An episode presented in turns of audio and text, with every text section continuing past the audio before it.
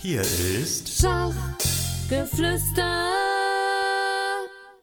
Hallo, liebe Schachfreunde, herzlich willkommen zur 143. Episode des Schachgeflüster Podcast. Mein Name ist Michael Busse. Ich beschäftige mich gerne mit allen Themen rund ums Schach und daher betreibe ich diesen Podcast und die Schachgeflüster Facebook-Gruppe und auch die Seite schachtermine.com. Ja, ein kurzes Wort der Werbung zu schachtermine.com. Es gibt in Deutschland sehr viele Schachturnierkalender, aber meiner Meinung nach keinen, der wirklich alles abdeckt und schon gar keinen, bei dem auch weitere Termine wie Schachreisen, Trainingslager, Schiedsrichterkurse und so weiter verzeichnet sind. Und schachtermine.com soll diese Anlaufstelle werden. Ihr könnt da auch eure eigenen Turniere oder sonstigen Termine mit der Eintragen-Funktion selber veröffentlichen so dass alle anderen Nutzer sie sehen.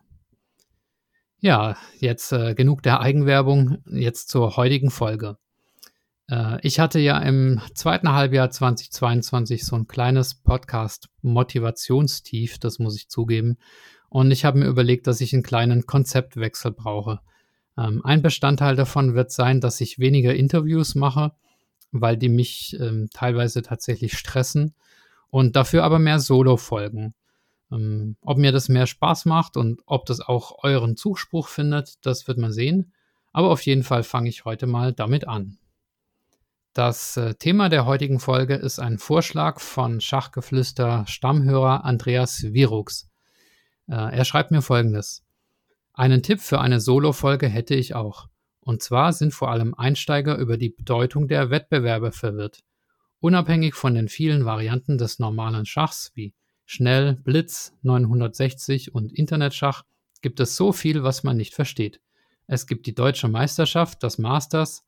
Wie qualifiziert man sich für Grand Chess Tour, Grand Swiss, die unterschiedlichen Ligen, Schacholympiade? Wie qualifiziert man sich für ein Kandidatenturnier? Wie funktionieren Einladungsturniere und ist das noch gerecht? Ja, eine ganze Menge Fragen und das versuche ich jetzt tatsächlich mal alles aufzuarbeiten. Ja, fangen wir an mit dem meiner Meinung nach großartigsten Event. Das hat Andreas auch genannt und das ist die Schacholympiade. Schach ist ja allgemein als Sport anerkannt, aber nicht als olympischer Sport. Das heißt, bei den regulären Olympischen Spielen ist Schach nicht dabei. Der Schachsport hat sich aber seine eigene Olympiade gegeben. Und immer wenn ich Interviewgäste habe und die von ihrer Teilnahme dort erzählen, dann bekommen die diesen Glanz in den Augen, beziehungsweise ich kann die Augen ja nicht sehen, also den Glanz in der Stimme. Und diese Schacholympiaden sind einfach ein internationaler Ort der Begegnung. Da spielen die Nationalmannschaften mit, und zwar an vier Brettern, also immer vier gegen vier. Ähm, also Brett 1 gegen Brett 1, Brett 2 gegen Brett 2 und so weiter.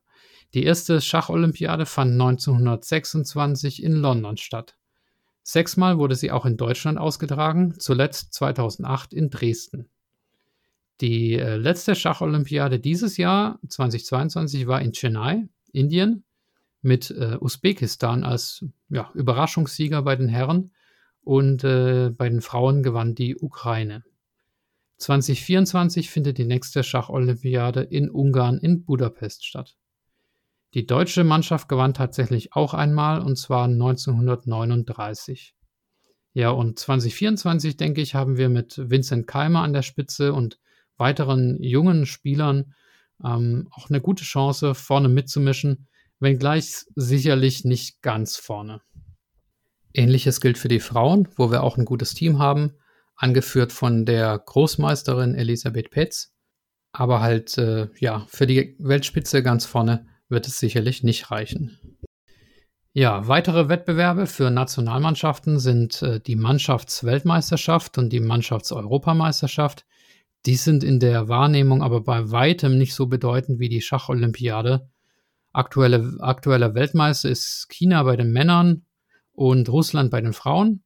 Europameister ist momentan die Ukraine bei den Männern und wieder Russland äh, bei den Frauen.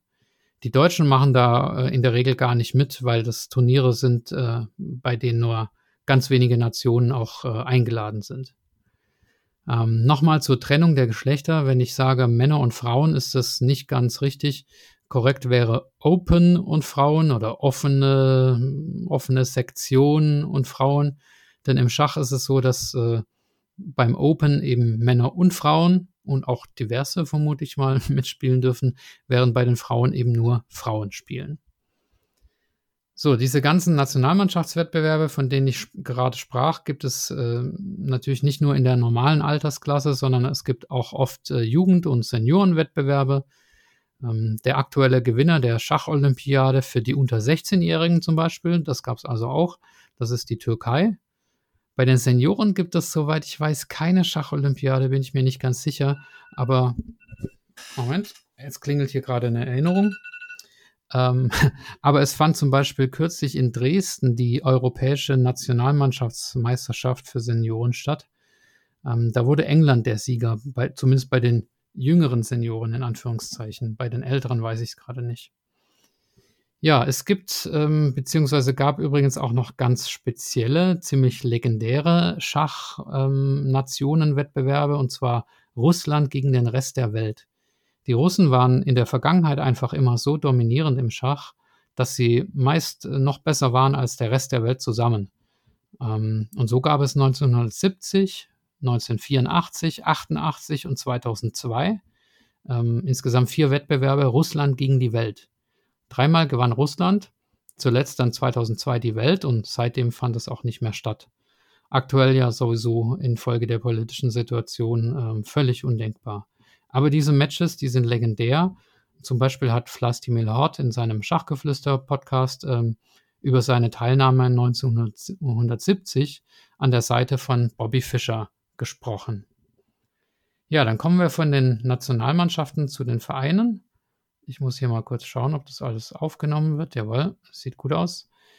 Ähm, ja, genau wie im Fußball äh, oder in anderen Sportarten gibt es auch einen Liga-Wettbewerb im Schach. Der fängt unten irgendwo an in der Bezirksklasse oder wie auch immer das vor Ort heißt und geht hoch bis zur Bundesliga. Die Besonderheit beim Schach ist, dass man auch in verschiedenen Ländern spielen darf. Matthias Blübaum zum Beispiel, der deutsche Nationalspieler, ähm, spielt in der Bundesliga, der österreichischen Bundesliga und in der polnischen Liga. Und so machen das viele starke Spieler, weil es halt natürlich auch einfach eine Einnahmequelle ist. Es gibt immer wieder Kritik daran, ähm, denn die Identifikation mit einem Verein ist natürlich nicht so groß, wenn man in verschiedenen Ligen spielt und für, für, für verschiedene Vereine antritt. Aber so ist die äh, aktuelle Regel. Was die Bundesliga angeht, so ist der aktuelle Meister und auch der Serienmeister der letzten Jahre die OSG Baden-Baden. Und ja, bis auf Magnus Carlsen haben die da in den letzten Jahren auch wirklich die absolute Weltspitze aufgefahren. Unter anderem mit Fabiano Caruana, Vichy Anand, Anish Giri. Auch Vincent Keimer spielt jetzt zum Beispiel dort. Man kann übrigens auch Bundesliga-Spieltage besuchen. Die Termine gibt es auf schachbundesliga.de. Ja, es gibt auch eine Online-Version der Bundesliga bzw. der Vereinswettbewerbe, die sich infolge der Pandemie gebildet hat. Und zwar ist das die Leeches Bundesliga. Sie heißt Bundesliga, aber es gibt insgesamt 17 Ligen. Die wird jeden Donnerstag und Sonntag äh, ausgespielt. Aktuell die 294. Ausgabe. Und soweit ich weiß, muss man auch kein Mitglied in einem echten Schachverein sein, sondern kann sich einem Online-Team einfach anschließen. Also wer Online-Schach mag und äh, ja, etwas ähm, Thrill haben will sozusagen, für den ist die Leeches Bundesliga vielleicht das Richtige. Der Deutsche Schachbund hat unter seinem Dach auch eine offizielle ähm, Online-Bundesliga gegründet, die sogenannte DSOL. Ähm, da können also reguläre existierende Schachvereine ähm, bei der Online-Liga mitspielen. Und äh, soweit ich weiß, kann man auch recht flexibel als Gast Gastspieler mitmachen. Ähm, bin ich mir aber nicht sicher, wie das genau funktioniert. Die Liga wird nicht auf Lead Chess gespielt, sondern auf Play Chess, also dem Server von Chessbase. Also Lead Chess Bundesliga und äh, Deutsche Schach Online Liga als äh, Online-Varianten für Mannschaften. So, und ein weiteres Angebot für Vereine ist die deutsche Pokalmannschaftsmeisterschaft und die deutsche Blitzmannschaftsmeisterschaft. Ähm, in beiden Wettbewerben sind die Schachfreunde Deizesau die aktuellen Titelträger. Bei den Frauen ist das etwas anders gestaltet. Da gibt es die Mannschaftsmeisterschaft der Landesverbände. Das sind also die ähm, 16 sind es, glaube ich, oder, oder 17, weil Baden und Württemberg getrennt sind. Äh, Landesverbände sind da noch mit einbezogen. Und ja, Sonderwettbewerbe für Jugend und für Senioren äh, spare ich mir mal. Das äh, gibt es natürlich auch. Ja, so wie es im Fußball die UEFA Champions League gibt, äh, so gibt es auch im Schach einen europäischen Vereinswettbewerb und zwar den sogenannten European Club Cup. Im letzten Jahr, 2021, gab es äh, davon auch eine Online-Version, pandemiebedingt. Und da siegten sensationell die Schachfreunde Deizesau, unter anderem damals noch mit Vincent Keimer, der jetzt zu Baden-Baden ja gewechselt ist. Und äh, in diesem Jahr 2022 wurde das Turnier dann in Österreich ausgetragen, und zwar in Meierhofen im Zillertal. Bei den Männern siegte die Mannschaft aus Novibor, das liegt in Tschechien, und bei den Frauen gab es einen österreichischen Sieg tatsächlich für die Mannschaft aus Pamhagen. Ja, dann ähm, haben wir die Nationalmannschaften durch und die Vereine durch. Jetzt kommen wir zu den Individualwettbewerben. Und da muss man erstmal unterscheiden zwischen Online-Turnieren und äh, Over-the-Board-Turnieren, also am Brett. Die Online-Turniere, die haben natürlich durch die Pandemie einen enormen Zuwachs erfahren. Ähm, jeder, der möchte, der kann einfach so eine Partie auf chess.com oder Lead Chess spielen. Ähm, und äh, ja, welches, welches Turnier stattfindet, ist halt immer auch davon abhängig, welche Plattform dominiert. In Deutschland spielen die meisten Spieler tatsächlich auf Lead Chess. Da erwähnte ich schon die Lead Chess Bundesliga. Spektakuläre Individualturniere auf Lead Chess sind mir jetzt nicht bekannt. Ähm, anders auf äh, chess.com und chess24. Auf Chess24, da läuft die sogenannte Meltwater Champions Chess Tour. Das ist ein hochdotiertes Turnier der Play Magnus Gruppe, wo also regelmäßig Magnus Carlsen antritt und andere hochkarätige Spieler und Carlsen meistens auch gewinnt. Und die Übertragungen und Kommentierungen dort, die sind wirklich sensationell gut und professionell gemacht. Also das ist wirklich ein Genuss, das anzusehen. Ähm, die größte Schachplattform der Welt ist bekanntermaßen ja chess.com und dort finden regelmäßig zahlreiche Turniere statt. Ein äh, sehr bekanntes Format ist dabei der Titled Tuesday. Das ist ein Turnier, das jeden Dienstag stattfindet und bei dem nur Spieler mitmachen dürfen, die einen Titel haben, also einen am Brett erspielten äh, Schachtitel. Großmeister, internationaler Meister, FIDE-Meister oder Candidate Master. Und ein zweites hochkarätiges und auch hochdotiertes Format auf chess.com ist die Global Chess Championship, die jetzt vor ein paar Wochen zu Ende gegangen ist mit dem Sieger Wesley So.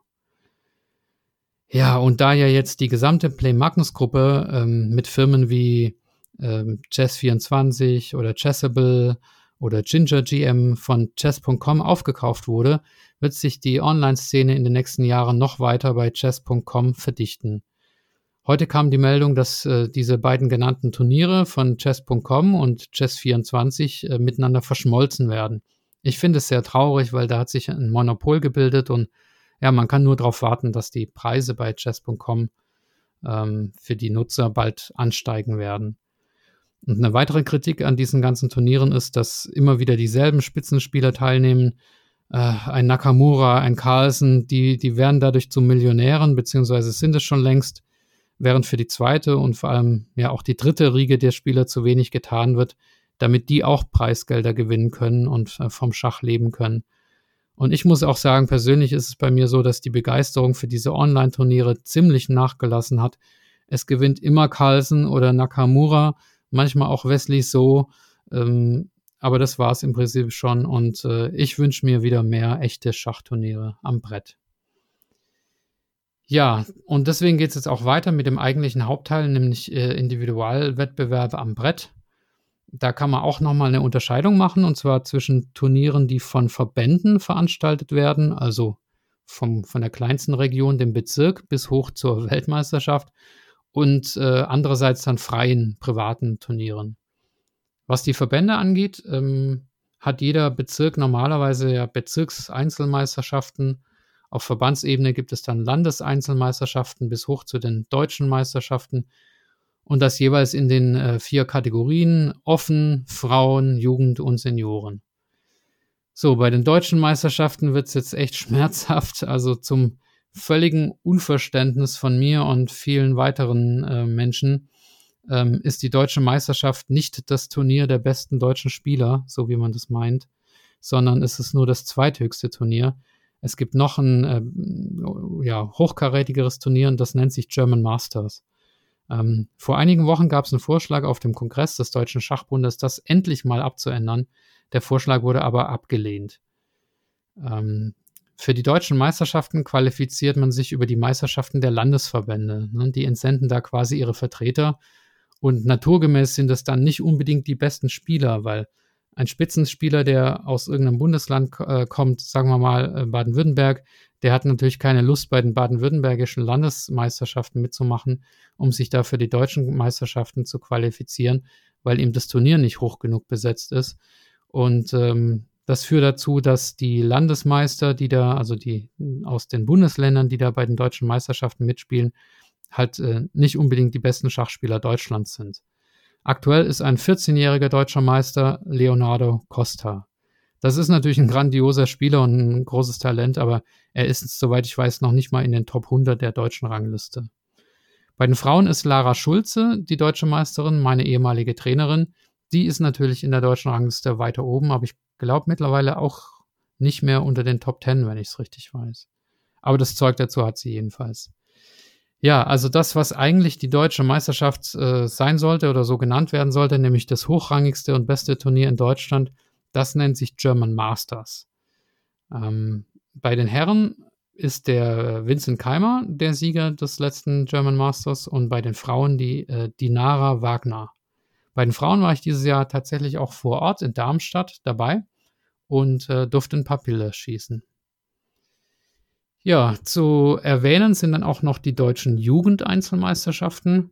Da hat man es tatsächlich geschafft oder hat es die deutsche Schachjugend geschafft, äh, in Willingen ein Traditionsturnier zu etablieren. Ähm, wenn man immer am gleichen Ort ist, das ist wie, ist wie beim DFB-Pokalfinale in Berlin, ne, dann äh, kann sich da eine äh, Tradition bilden. Ich war noch nie dort, aber wenn man Interviews hört mit äh, Großmeistern, die auf Willingen angesprochen werden, auf ihre Vergangenheit dort, dann kommt da auch immer ganz viel Begeisterung rüber. Also das muss da eine, eine tolle Stimmung und eine, eine, schöne Veranstaltung sein. Zurück zu den Erwachsenen. Ähm, oberhalb der deutschen Meisterschaft und des German Masters gibt es dann natürlich noch die Einzel-Europameisterschaften. Da konnte dieses Jahr unser deutscher Großmeister Matthias Blübaum, der hier auch schon bei Schachgeflüster war, ja, seinen wohl größten Karriereerfolg feiern und Europameister werden. Ähm, das war eine tolle Sache. Und ja, bei den Frauen, da siegte die Georgierin Nana Zagnitze. Und dann kommen wir natürlich äh, von den Europameisterschaften zu den Einzel-Weltmeisterschaften. Ähm, amtierender Weltmeister ist der ja, vermutlich beste Spieler aller Zeiten, kann man wohl sagen, Magnus Carlsen aus Norwegen. Er hat aber mitgeteilt, nicht mehr antreten zu wollen bei der Weltmeisterschaft. Er wird also seinen Titel verlieren, freiwillig. Äh, und im nächsten Jahr, im April, wird die WM dann zwischen Jan Nepomniachtchi aus Russland und Ding Liren aus China ausgetragen. Der Sieger wird Weltmeister. Bisher gab es in der Schachgeschichte 16 Weltmeister, angefangen mit Wilhelm Steinitz bis hin zu ähm, Magnus Carlsen, der den Titel eben jetzt seit 2013 hält, als er Vichy Anand bezwang. Einen deutschen Weltmeister gab es auch, nämlich Emanuel Lasker. Bei den Frauen ist die Weltmeisterin die Chinesin Yu Wenjun ähm, oder so ähnlich. Die weltbeste Spielerin Hu Yifan, die tritt nicht mehr an. Ähm, der Modus der WM ist so, dass der amtierende Titelträger immer ein Match spielt, das aus mehreren äh, Schachpartien besteht. Ähm, zuletzt besiegte Magnus Carlsen den Russen Nepomniachtchi und ähm, das Recht, eben ähm, den Weltmeister herauszufordern, das bekommt man, indem man das sogenannte Kandidatenturnier gewinnt. Und ich muss sagen, ich finde das Kandidatenturnier nach der Schacholympiade eigentlich das ähm, spannendste Turnier überhaupt im Schach und vom Modus her noch spannender als die Weltmeisterschaft selbst. Ähm, Im Kandidatenturnier treten immer acht Spieler an, jeder gegen jeden und das äh, zwei Runden. Und ja, das nächste Kandidatenturnier wird 2024 dann stattfinden. Der Weltschachverband FIDE hat vor ein paar Tagen auch verkündet, welche acht Spieler daran teilnehmen werden. Natürlich noch nicht namentlich, ähm, sondern es geht um den Qualifikationsweg. Der wird gefühlt jedes Mal so ein bisschen verändert und äh, gibt auch immer wieder Kritik daran. Äh, 2024 wird es wie folgt sein. Den ersten Platz von diesen acht bekommt der Verlierer der Schach-WM äh, 2023, also der Verlierer aus dem Match Nepomniachtchi gegen Ding Liren. Die Plätze 2 bis 4 bekommen die drei Erstplatzierten des FIDE World Cup 2023, der in Baku ausgetragen wird in Aserbaidschan, der Heimatstadt von Gary Kasparov. Ja, bei diesem FIDE World Cup, da sind 206 Spieler teilnahmeberechtigt. Dafür muss man sich natürlich auch erstmal vorqualifizieren über entsprechende Resultate bei Europameisterschaften, bei der Schacholympiade und so weiter. Hm, da reduziert man dann die Teilnehmer sukzessive von 206 auf 128, 64, 32, 16, 8, 4, also im K.O.-System. Und dann eben Finale und Spiel um Platz 3. Da ist natürlich auch immer ein bisschen Tagesform dabei, sodass es zum Beispiel sein kann, dass ein Spieler, der jetzt nicht gerade zur Weltelite gehört, sich aber in diesem K.O. durchsetzt oder, oder Dritter wird, ähm, dass der sich fürs Kandidatenturnier qualifiziert. Aber okay. Dann die Plätze 5 bis 6 fürs Kandidatenturnier 2024. Die sind reserviert für die beiden Erstplatzierten des FIDE Grand Swiss Turniers, das äh, 2023 auf der Insel äh, Isle of Man stattfindet. Es werden dort 114 Spieler teilnehmen in der offenen Sektion und 50 bei den Frauen. Der Modus, naja, es heißt Grand Swiss, das bedeutet eben kein K.O.-System, sondern Swiss, Schweizer System. Jeder Teilnehmer hat elf Partien und die beiden Erstplatzierten, da kann man dann, glaube ich, auch wirklich sagen, das sind dann auch wirklich die Besten und die qualifizieren sich fürs Kandidatenturnier. Den siebten Platz beim Kandidatenturnier bekommt der Spieler, der im, 20, der im Jahr 2023 die besten Turnierresultate erzielen wird. Und die FIDE hat genau aufgeführt, welche Turniere das sind unter anderem die Blitz- und Schnellschach-WM. Und das finde ich sehr interessant, dass es da also eine Schnittmenge gibt zwischen Blitz- und Schnellschach einerseits und der Qualifikation zu der WM mit der klassischen Zeitkontrolle andererseits. Ne? Also ein sehr guter Blitzspieler äh, kann da Punkte sammeln, um ähm, sich für die klassische WM zu qualifizieren. Die Turniere, die da äh, drunter fallen, ähm, die haben auch einen Namen, nämlich FIDE Circuit. Das ist ein neuer Name. Und es ersetzt offenbar die frühere Turnierserie, über die man sich in den vergangenen Jahren qualifizieren konnte, nämlich den FIDE Grand Prix. Den gibt es jetzt nicht mehr. Ähm, so, und den äh, achten Platz fürs Kandidatenturnier, den bekommt der Spieler, der am 01.01.2024 die höchste Wertungszahl hat. Also damit will man vermeiden, dass ein Spieler, der ja äh, sozusagen nach Wertung einer der besten ist, dass der vielleicht über die anderen äh, Qualifikationswege es nicht schafft, dabei zu sein, ähm, sodass zumindest die höher, die hochrangigsten Spieler äh, oder der hochrangigste Spieler auch mit dabei ist.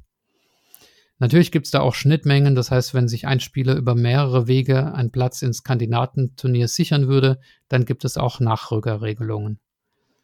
Ähm, bei den Frauen gibt es auch ein Kandidatenturnier. Der Modus war dieses Jahr ein bisschen anders. Das wurde als K.O.-Turnier und nicht äh, jeder gegen jeden ausgetragen. Und ähm, im Finale stehen zwei Chinesinnen, die dann 2023 um das Recht kämpfen werden, die amtierende Weltmeisterin, die ja auch eine Chinesin ist, ähm, herauszufordern. Was ich jetzt gerade über das Kandidatenturnier erzählt habe, betrifft natürlich die klassische Zeitkontrolle, also das Langschach, wenn man es so nennen will. Es gibt dann natürlich auch noch die Weltmeisterschaften im Blitzschach. Blitzschach nennt man, glaube ich, alles, was unter 10 Minuten ist pro Spieler. Die typischen Formen jedenfalls sind äh, 5 Minuten pro Spieler oder 3 plus 2. Das bedeutet, jeder Spieler hat 3 Minuten, bekommt aber pro Zug 2 Sekunden auf die Uhr dazu. Ähm, und Schnellschach oder auch Rapid genannt ist dann eine Zwischenform zwischen eben Blitzen und Langschach. Ähm, amtierender Weltmeister im Blitzschach ist der Franzose Maxime Vachier-Lagrave. Bei den Frauen ist es Bibisara Asaubayeva. Im Schnellschach ist es Nodirbek Abdusatorov aus Usbekistan und bei den Frauen äh, Alexandra Kostenjuk. Das braucht ihr euch allerdings nicht merken, denn die WM im Blitz- und Schnellschach, die findet traditionell zwischen Weihnachten und Silvester statt. Das heißt, in wenigen Tagen wird das der Fall sein in Almaty in Kasachstan. Sicherlich wird es auch im Internet wieder Live-Übertragungen geben. Ja, so viel zu den Einzelturnieren, die von den offiziellen Verbänden organisiert werden. Dann verbleiben noch die privaten Einzelturniere. In Deutschland ist da zum Beispiel zu nennen die äh, traditionelle Sparkassen Chess Trophy in Dortmund, ähm, wo ich letztes Jahr auch zu Besuch war vor Ort. Das war eine tolle Veranstaltung. Da habe ich zum Beispiel Vichy Anand getroffen, mein großes Vorbild. Äh, und nächstes Jahr gehe ich da definitiv wieder hin. Ähm, sehr bekannt ist auch das Kränke Open in Baden-Baden, das aber, glaube ich, schon ein paar Jahre nicht mehr stattgefunden hat. Ähm, sicherlich pandemiebedingt oder möglicherweise auch ähm, finanziell bedingt, ich weiß es nicht. Äh, das sind dann natürlich jeweils Turniere, wo nicht nur die äh, Weltspitze mitspielt, sondern ähm, bei denen man auch als äh, niedrigklassiger Spieler ähm, einfach melden kann. Ähm, das wird dann nach Spielstärke aufgeteilt. Also es gibt dann da oft ein Elite-Turnier und dann ein A-Open, ein B-Open, vielleicht noch ein C-Open und so weiter. Neu im deutschen Turnierkalender ist das WR Chess Masters in Düsseldorf von Vadim Rosenstein gesponsert, das vom 15. bis 26. Februar stattfinden wird. Da wird, das ist ein Elite-Turnier und da wird absolutes Spitzenschach zu sehen sein. Und äh, dann noch eine Empfehlung von mir, und zwar das Chessemy Open. Das findet 2023 erst zum zweiten Mal statt, ab dem 4. März in Walsrode in Niedersachsen. Und an der Stelle kann ich nochmal verweisen auf meinen Turnierkalender schachtermine.com. Übrigens bei diesen freien privaten Turnieren, da braucht man auch nicht in einem Verein zu sein, um mitzumachen. Ähm, es wird zwar oft bei der Anmeldung nach einem Verein und auch nach einer offiziellen Wertungszahl gefragt, aber da tragt ihr dann einfach null ein und fertig. Also falls ihr Internetspieler seid und euch auch mal off offline messen wollt und nicht gleich in einen Verein äh, eintreten wollt oder so, ähm, dann könnt ihr mal einfach auf ein Turnier gehen und euch anmelden. Ähm, eine andere Möglichkeit wäre, viele Vereine haben auch so ein sogenanntes offenes Monatsblitz-Turnier, wo man auch als Vereinsfremder mal bei einem ähm, lokalen Turnier mitspielen kann. Also schaut euch da ruhig mal die Homepages der Vereine in eurer Gegend an. Und die Vereine, die äh, findet ihr auf der Internetseite schach.in. Schach.in, da sind alle Vereine in Deutschland verzeichnet. Ja, zurück zu den Turnieren. Ähm, solche privaten Turniere gibt es natürlich nicht nur in Deutschland, sondern auf der ganzen Welt. International ist das vielleicht bekannteste Turnier, äh, bekannteste Turnier in Wijk an See, ein kleiner holländischer Ort. Da hat zum Beispiel Gary Kasparov gegen ähm, Wesselin Topalov 1999 diese berühmte Partie gespielt. Für mich eine der krassesten und unglaublichsten Partien aller Zeiten mit mit diesen zwei äh, Mega-Turmopfern von Kasparov. Ähm, ja, schaut euch die Partie mal an. Äh, dann gibt es äh, neben Weig an See noch zum Beispiel Gibraltar oder Biel in der Schweiz oder die London Chess Classics. Ähm, ja, es gibt noch viele weitere, die mir jetzt nicht einfallen. Das sind alles traditionelle, renommierte Schachturniere. Manche Turniere haben sich auch zusammengetan, um so eine Turnierserie zu bilden. Ähnlich wie zum Beispiel beim Skispringen die Vier-Schanzentournee. So gibt es zum Beispiel die Grand Chess Tour. Und deren Herzstück ist immer das Schachturnier in St. Louis in den USA. Von dort aus wird die Grand Chess Tour ja äh, organisiert und finanziert auch. Leider muss ich sagen, sind die weiteren beteiligten Turniere da jedes Mal irgendwie andere. Also mal London, mal Paris, mal letztes Jahr war, glaube ich, was in Kroatien ähm, sodass da kein richtiges Vier-Schanzentournee-Gefühl aufkommt. Aber trotzdem ähm, auch da die Fernsehübertragungen der Grand Chess Tour, ähm, die sind äh, wirklich richtig gut.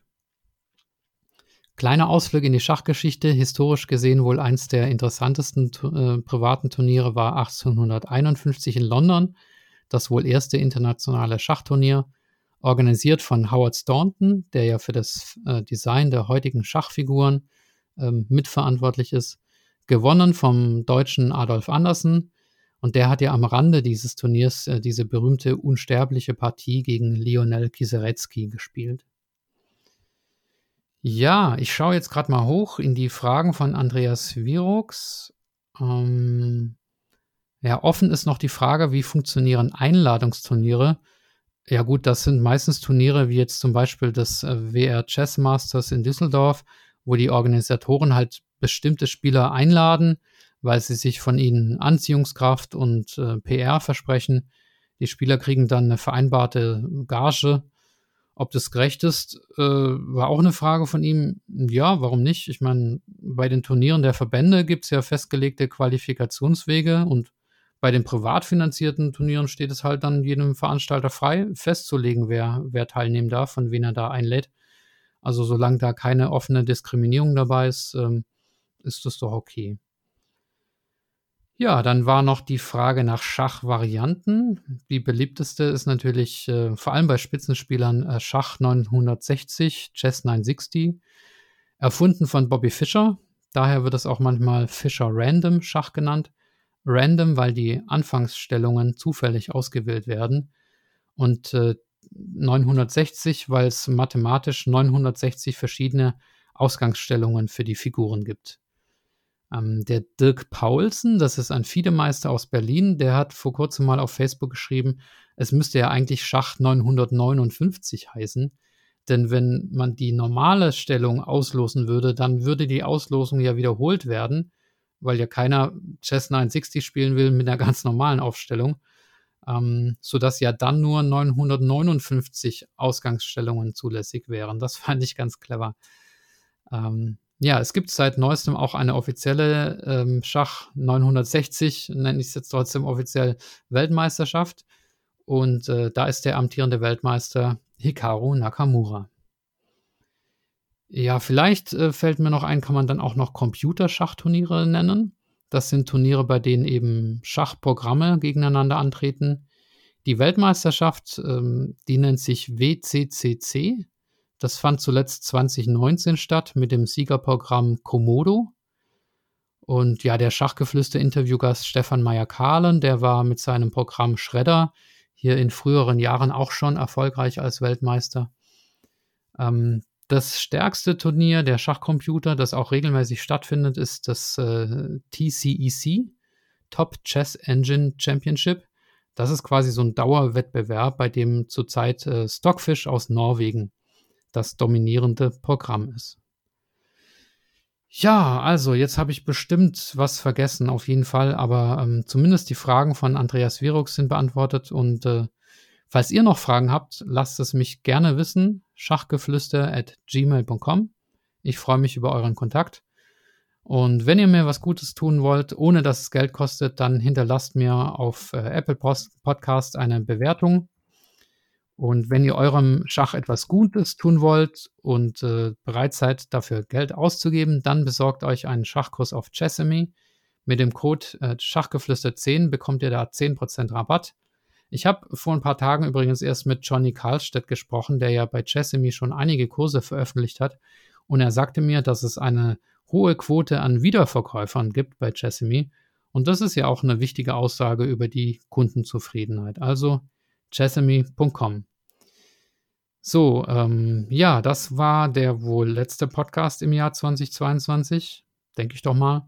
Ähm, vielleicht mache ich Anfang 2023 noch einen Jahresrückblick, mal schauen, ähm, weiß ich noch nicht genau. Ich wünsche euch jedenfalls äh, gesegnete Weihnachten, bleibt oder werdet gesund, ähm, spielt Schach, bleibt friedlich und äh, wünsche euch einen guten Rutsch ins Jahr 2023. Euer Michael.